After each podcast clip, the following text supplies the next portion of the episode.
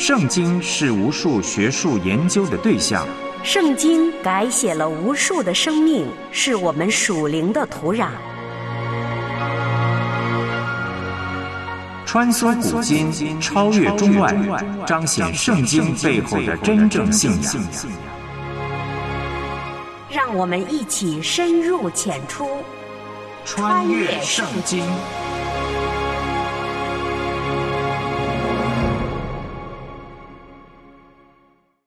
穿越圣经，带你回归圣经。我是唐曼。有位基督徒的律师说：“耶稣基督的福音不是教导了一套道德伦理，不是告诉人应该如何标准的生活才符合上帝确立的规范。因为耶稣说：‘我来不是为了审判，而是为了拯救。’他道成肉身，与哀哭的人同哭。”他在炎热的午后等候那个被众人羞辱的撒玛利亚妇人。他本身是审判者，却承受了所有的审判。耶稣可以成为救赎，正是因为他不是生活在是非对错的概念中，而是与我们一样，感受过痛苦，承受过背叛，接受过试探，蒙受过委屈。是啊。这个世上有哪一位神，有哪一位宗教的教主是为了人付上如此巨大的代价？他本是至高全能的神，却甘愿冒着极大的风险，最大限度的降卑自己，自限自己，这岂不是与人类最大的共情吗？他在罪人还不认识他的时候，就已经为罪人流血舍命。他对世人的爱就在此显明了。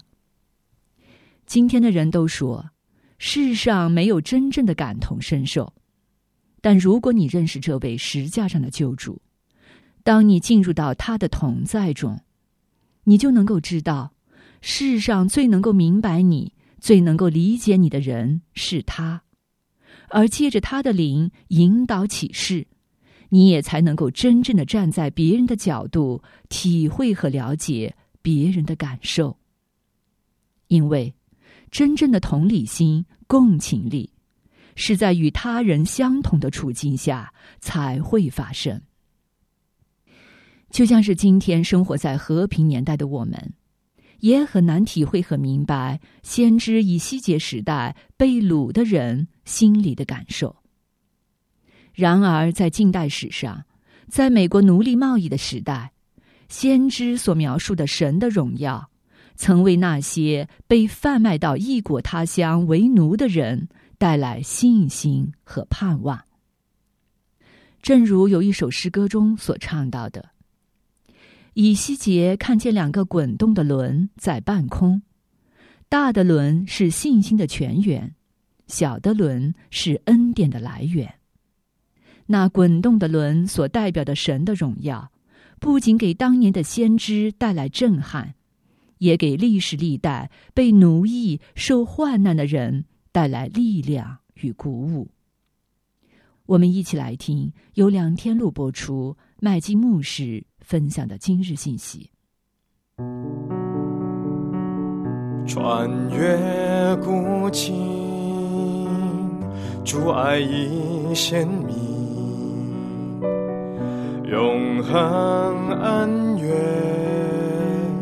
救赎普及万民，顺服谦卑，在主跟前专心聆听，穿梭圣经里是主话语，是行主真道。走上窄路，穿越圣经。听众朋友，你好，欢迎收听《穿越圣经》这个节目，很开心我们又在空中见面了。《穿越圣经》这个节目呢，希望帮助每一位听众能够更加明白神的话语，成为遵行并且传扬神话语的人。那么在上一次节目，我们就查考和分享了以西结书七章二十五节到八章十八节，让我们先来重温一下。以西结书的第八章所记载的这个预言呢，就发生在主前的五百九十二年。那么第八到十一章的信息就是特指耶路撒冷和他的领袖啊。第八章就记载了以西结在异象中啊，从巴比伦啊被提到了耶路撒冷。他就看到了在那里所行的那些大邪恶的一些事儿，啊，百姓及其宗教领袖他们就完全败坏了。那么以西结在第一到三章所记载的啊第一个意象呢，就说明了审判是来自神。那么第八章的意象呢，则说审判的原因那是因为他们的罪。好，在八章第二节中，那么是谁把先知提往耶路撒冷的圣殿呢？啊，这个人可能是天使啊，或者是神自己的显现。那么，根据一章二十六到二十八节经文的记载，在以西结前一次的意象中啊，他描述有一个与他很相似啊，面貌仿佛人的，就坐在神的宝座上。惹忌写的偶像，那么可能是指迦南丰收之神啊亚舍拉他的形象。那么亚舍拉的特点呢，就是啊鼓励性滥交，还有自我满足。根据列王记下二十一章七节。经文的记载，马纳西王曾在殿中啊就树立过这个偶像。那么，根据列王记下二十三章六节经文的记载，约西亚王啊虽然烧毁了亚舍拉的神柱啊，但在周围啊肯定还有很多其他的偶像。那么，神就一幕幕的向以西结就启示了百姓拥抱偶像还有他们的邪恶的程度。那么，神的灵在我们的里边也做着类似的功。那么，在我们的生活中呢，它就提示我们的罪。那试想，如果今天啊，神为你的生活开办一个展览会，那么请问你会感到很舒服吗？好，达摩斯他是巴比伦的幽冥之神，那么据称呢，他是伊斯塔女神的丈夫或者是情人啊。这个教派的追随者，他们就相信绿色蔬菜在秋冬之际如果枯干或者是死亡了，那是因为达摩斯死了，并且下到了阴间了。那么崇拜者们呢，就为他的死亡啊来去悲哀和哭泣。那么到了春夏季节，蔬菜长出来了啊，他们就认为这是大摩斯啊又复活了，并为此啊来去高兴。那么神就显给以西结看啊，人们不再敬拜那次生命和菜蔬的真神了。我们呢也不应再花太多时间去思考被造物的益处时，而忘记了创造的主。拿枝条举向鼻前，那么可能是说崇拜的仪式。啊，或者是说犹大的罪恶呀，就变成了枝子举向了神，那么这种不敬畏神的行径啊，就必定是惹神来发怒的。好，那么接下来我们就是进入到以西结书的第九章的研读和查考了。好，在以西结书的第九章啊，神的荣耀准备离开耶路撒冷的圣殿了。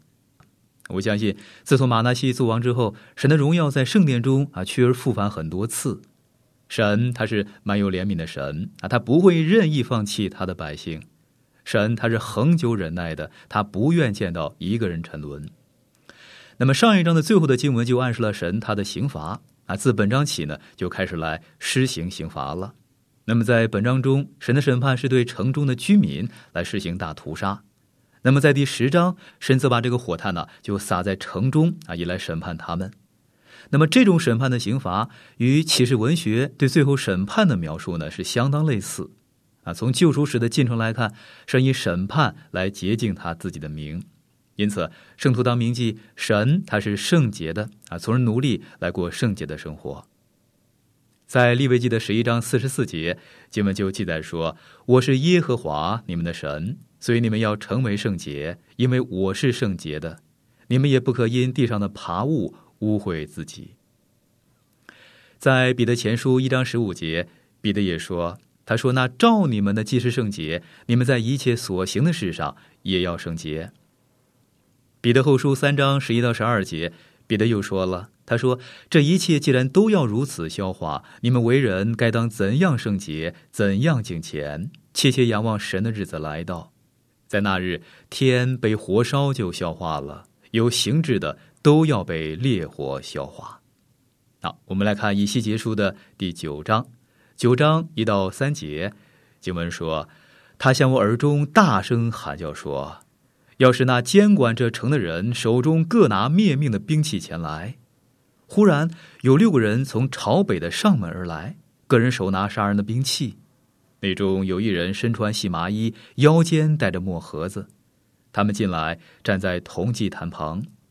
以色列神的荣耀本在基路伯上，现今从那里升到殿的门槛。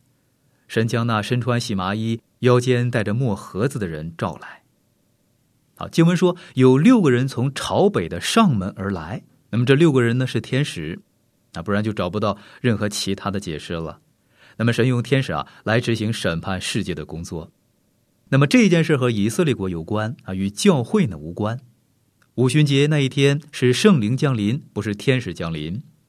那么当主耶稣基督再来把教会带离世界的时候，不会有天使陪伴他。可是当他在地上建立他的国度时，他会差派他的使者。马太福音十三章四十一节。经文说：“人子要差遣使者，把一切叫人跌倒的和作恶的，从他国里挑出来。”那么接着，马太福音十六章二十七节又说了：“人子要在他父的荣耀里，同着众使者降临。那时候，他要照个人的行为报应个人。”保罗他在帖撒罗尼迦后书一章七到八节，他就写道：“也必使你们这受患难的人与我们同得平安。”那时，主耶稣同他有能力的天使从天上在火焰中显现，要报应那不认识神和那不听从我主耶稣福音的人。那么启示录第一到三章常常提到教会，那么从第四章开始呢，就不再提到教会了。你说啊，为什么呢？那是因为啊，教会已经被提了啊，天使就接手在地上啊，来去执行审判了。好，以色列神的荣耀本在基路伯上。现今从那里升到殿的门槛，你看神的荣耀从圣所来升起。基路伯本来是在诗人宝座上，也就是荣耀的所在啊。如今呢，神的荣耀啊，就从这里来升起了。那么荣耀就是神同在的一个标记。那么如今荣耀啊，将要离开了。啊，以西结书九章四节经文说：“耶和华对他说，你去走遍耶路撒冷全城。”那些因城中所行可憎之事叹息哀哭的人，画记号在额上。啊，神说，将那些寻求可憎之物的人做上记号。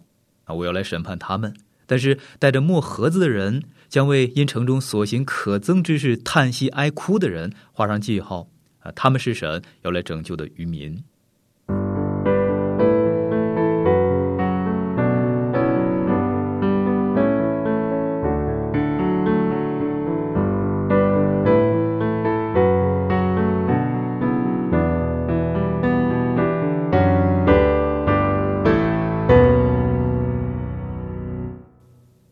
一气结书九章九到十节，经文说：“他对我说，以色列家和犹大家的罪孽极其重大，遍地有流血的事，满城有冤屈，因为他们说，耶和华已经离弃这地，他看不见我们，故此我言必不顾惜，也不可怜他们，要照他们所行的报应在他们头上。”好，百姓似乎在说：“神的眼睛瞎了，他管不了世上的事儿了。”那么，这和有人啊主张神已经死了的说法呢是一样。可能呢，宣称神不存在比较简单啊。以色列的百姓说神已经离弃了他们了。那么，为什么呢？那是因为他们早就先背离神了啊。圣城耶路撒冷就毁在尼布甲尼撒的手中，那么圣殿呢也被烧为灰烬了。你看，真是惨不忍睹。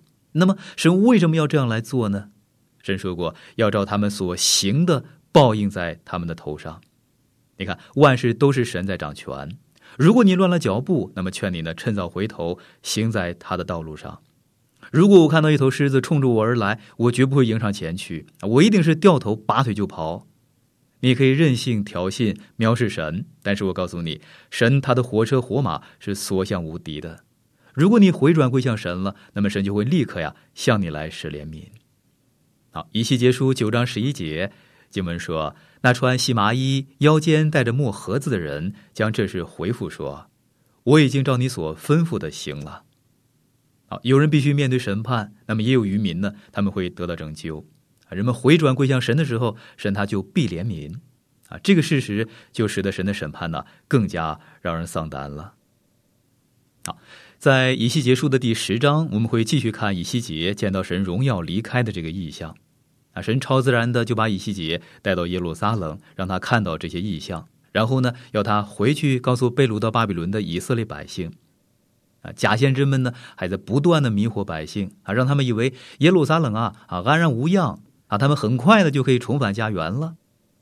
那么以西结得着这个意象之后呢，他就能够告诉百姓，为什么神要毁掉圣城啊，允许审判临到他们。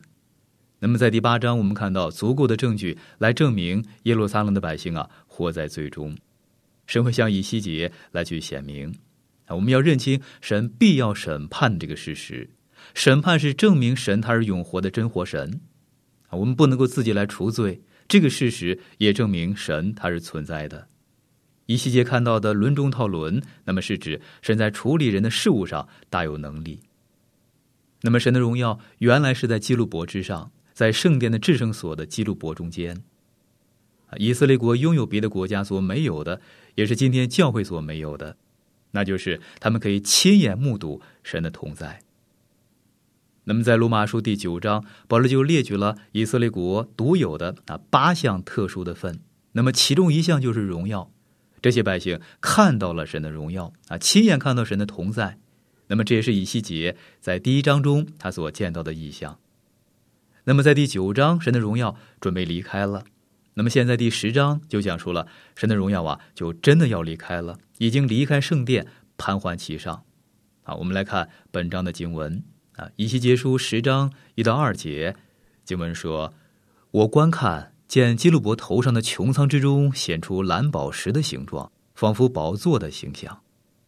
主对那穿细麻衣的人说：‘你进去，在旋转的轮内，基路伯以下，从基勒伯中间将火炭取满两手，撒在城上。’我就见他进去。好，穿细麻衣的人要从祭坛取火炭啊，撒在城上。”把从祭坛取出祭物的血呢，就涂抹在诗人宝座上。那么火炭呢，就代表审判了。百姓拒绝神的恩典、怜悯还有救赎，那么他们呢，就要来受审判了。其实道理很简单，神他爱世人，所以就差他的独生爱子啊来到这个世上，因为他是圣洁的，必须为你我的罪来付代价，要死在十字架上。那么基督就是我们的赎价，是为我们的罪所设立的施恩宝座。啊，不仅为我们，也是为了全世界。所以，你有一个可以依靠的施恩宝座，但是如果你拒绝，那么神的审判就必要临到你了。基督他就承担了你的审判，这是神赦免你的唯一的途径。啊，神赦免你不是因为你很可爱或者是很乐观啊，你是一个悖逆神的罪人。那么，信徒唯一能够夸口的就是我们是一个蒙恩的罪人啊，我们没有高人一等的。那么如今呢，审判就要临到耶路撒冷这个位居世界中心的城市了。那么神称它是地球的肚脐，是千禧国的中心，也永远会是地球的中心。那么今天它是地球上最敏感的一块土地。啊，有人就形容说，巴勒斯坦在亚伯拉罕的时代是地球的神经中枢，因着摩西和众先知，它成了真理的中心；因着基督的彰显，它就成为救恩的中心。如今，因着抵挡基督，许多世纪以来，它成了风暴的中心。那么，圣经预言，在弥赛亚国里，它将成为和平的中心；在未来的新天地里，它将成为荣耀的中心。好，从以西结的意象中，我们看到神的荣耀啊，就离开了圣城了。但是，神对这座城市啊，有一个永恒的旨意。以西结书的十章三到四节。经文说，那人进去的时候，基路伯站在殿的右边，云彩充满了内院，耶和华的荣耀从基路伯那里上升，停在门槛以上，殿内满了云彩，院宇也被耶和华荣耀的光辉充满。好，那么神的荣耀本来是在圣所基路伯的中间，那么圣所是百姓亲近神的地方，可是荣耀就离开了圣所，在圣殿之上盘桓啊，迟迟不去。想看百姓啊，会不会回转归向神？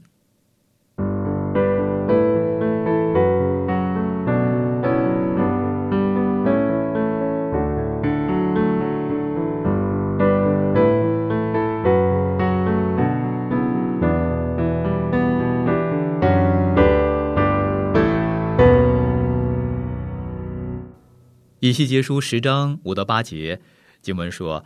基路伯翅膀的响声听到外院，好像全能神说话的声音。他吩咐那穿细麻衣的人说：“要从旋转的轮内基路伯中间取火。”那人就进去，站在一个轮子旁边。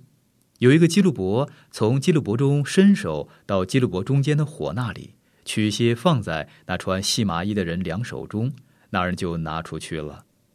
在基路伯翅膀之下显出有人手的样式。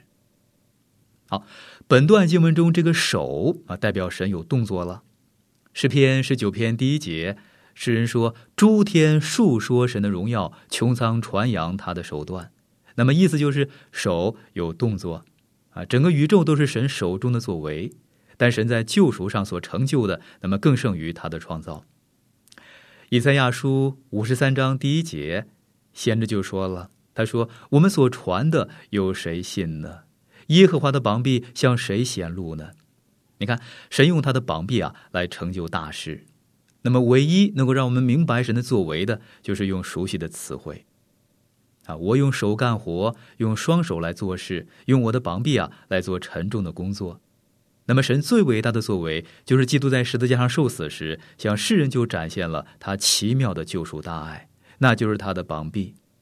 但是，神在创造宇宙的时候，只用他的手指。那么，正如有学者所说的那样，神他很轻松的就能够创造宇宙。那么，以西结在这段经文是说，神的手啊，准备来施行审判了。待神施行审判的人，圣洁的基路伯取满火炭撒在城上，那么使城就成为火海了。那么这个意象就意味着以色列诸城将彻底被毁坏。那个火呢，就如曾经降在索多玛和俄摩拉的硫磺之火一样。创世纪的十九章二十四到二十五节经文说，当时耶和华将硫磺与火从天上耶和华那里降于索多玛和俄摩拉。把那些城和全平原，并城里所有的居民，连地上生长的都毁灭了。一期结束的十章第九节，经文说：“我又观看，见基路伯旁边有四个轮子，这基路伯旁有一个轮子，那基路伯旁有一个轮子，每基路伯都是如此。轮子的颜色仿佛水苍玉。”啊，你有仔细观察过滚动的轮子吗？啊，它会发出闪亮的光啊，就像宝石一般。那么这些轮子不停的转动，表示呢，神他很忙碌。约翰福音五章十七节记载，主耶稣说：“我父做事，直到如今，我也做事。”主耶稣复活升天之后，他仍在为我们来继续做工。以西结书十章十到十一节经文说：“至于四轮的形状，都是一个样式，仿佛轮中套轮。”轮行走的时候，向四方都能直行，并不调转；头向何方，他们也随向何方。行走的时候，并不调转。好，你看，神永远不必回头去找他所遗漏的东西，他从来不偏离正轨，不拐弯抹角啊，不迂回绕路。那么，今天神要成就他对世人的旨意啊，勇往直前。以西结书十章十二到十四节。经文说，他们全身连背带手和翅膀，并轮周围都满了眼睛。这四个基路伯的轮子都是如此。至于这些轮子，我耳中听见说是旋转的。基路伯各有四脸：第一是基路伯的脸，第二是人的脸，第三是狮子的脸，第四是鹰的脸。这段经文是比喻，我不想花太多时间在这上边。但是我相信，摆在我面前的是四福音的信息。啊，鹰的脸就描绘了基督他的神性，这是约翰福音的主题。那么狮子的脸就描绘基督他的王权，啊，犹大支派的狮子，这是马太福音的主题。那么人的脸所描绘的就是基督他的人性，啊，这是路加福音的主题。那么最后基路伯的脸描绘基督他是仆人，啊，这是马可福音他所强调的主题。那么，基督他为我们流出他的宝血，就使我们得到永生了。他让他自己就成为世人宝座了。那么，在圣殿中，基路伯仰望祭物的血。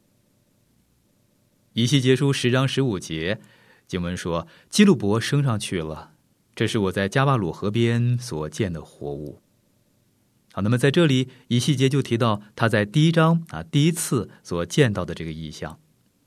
以西结书十章十八节。经文说：“耶和华的荣耀从殿的门槛那里出去，停在基路伯以上。”好，你看，神的荣耀就要离开圣殿了。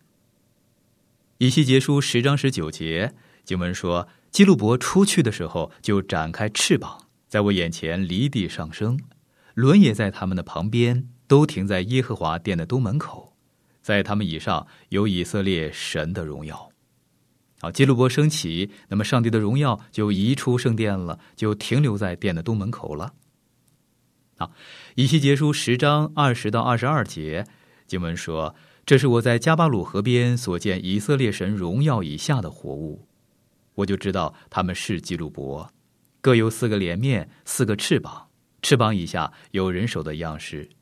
至于他们脸的模样，并身体的形象，是我从前在加巴鲁河边所看见的。”他们俱各直往前行，啊！我相信这个意象呢，就预表神他道成肉身了。正如约翰在约翰福音一章十四节他所说的：“他说道成了肉身，住在我们中间，充充满满的有恩典有真理。我们也见过他的荣光，正是父独生子的荣光。”好，以西结在加巴鲁河边所看见基路伯和轮子的意象，那么就再一次出现在关于耶路撒冷的意象中了。只是呢，神的荣耀就驾着基路伯啊，徐徐离开了耶路撒冷圣殿了。那么这象征神在离开啊罪恶所玷污的以色列全地。那么由此可知，神他圣洁的荣耀不能够与罪恶满盈的人来去共存，罪呢会使人和神呢来去隔绝。好，我亲爱的朋友，今天的节目时间就到了，我们要先停在这里了。那么下一次节目，我们将进到以西结书第十一章的研读和查考了啊！我请您呢提前预备并且熟读经文啊。如果您对节目中我所分享的内容有什么不太明白的地方，那么欢迎你啊来信询问，我们会很乐意的为您再去做说明。如果在你的生活中有什么难处，也请让我们知道，我们可以在主里啊彼此纪念和带祷。好，我们下次节目时间空中再会了，愿神赐福给您。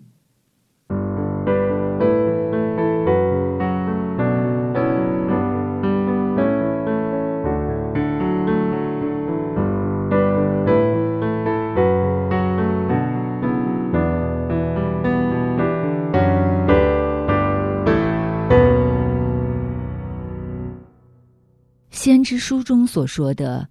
那些因陈宗所行可憎之事叹息哀哭的人，就是被神特别保护看顾的。在先知以西结的时代，这些被神所顾念的人，是不与恶人为伍。他们即使在大灾难中，也不拜偶像，反而为离弃神的人而悲伤哀哭。在今天这个时代。属神的子民也应该向他们学习，即使在灾难中，也要持守信仰立场，为失丧的灵魂哀哭，忍耐到底，必然得救。我们今天的节目就到这了，我是唐曼，明天我们再会。我最爱的一本书，是上帝给我的一本书，叫我生命的一本书。叫我蒙福的一本书。我最爱的一本书是上帝给我的一本书，叫我生命的一本书，叫我蒙福的一本书。创世纪记载了开始，启示录预言到末了。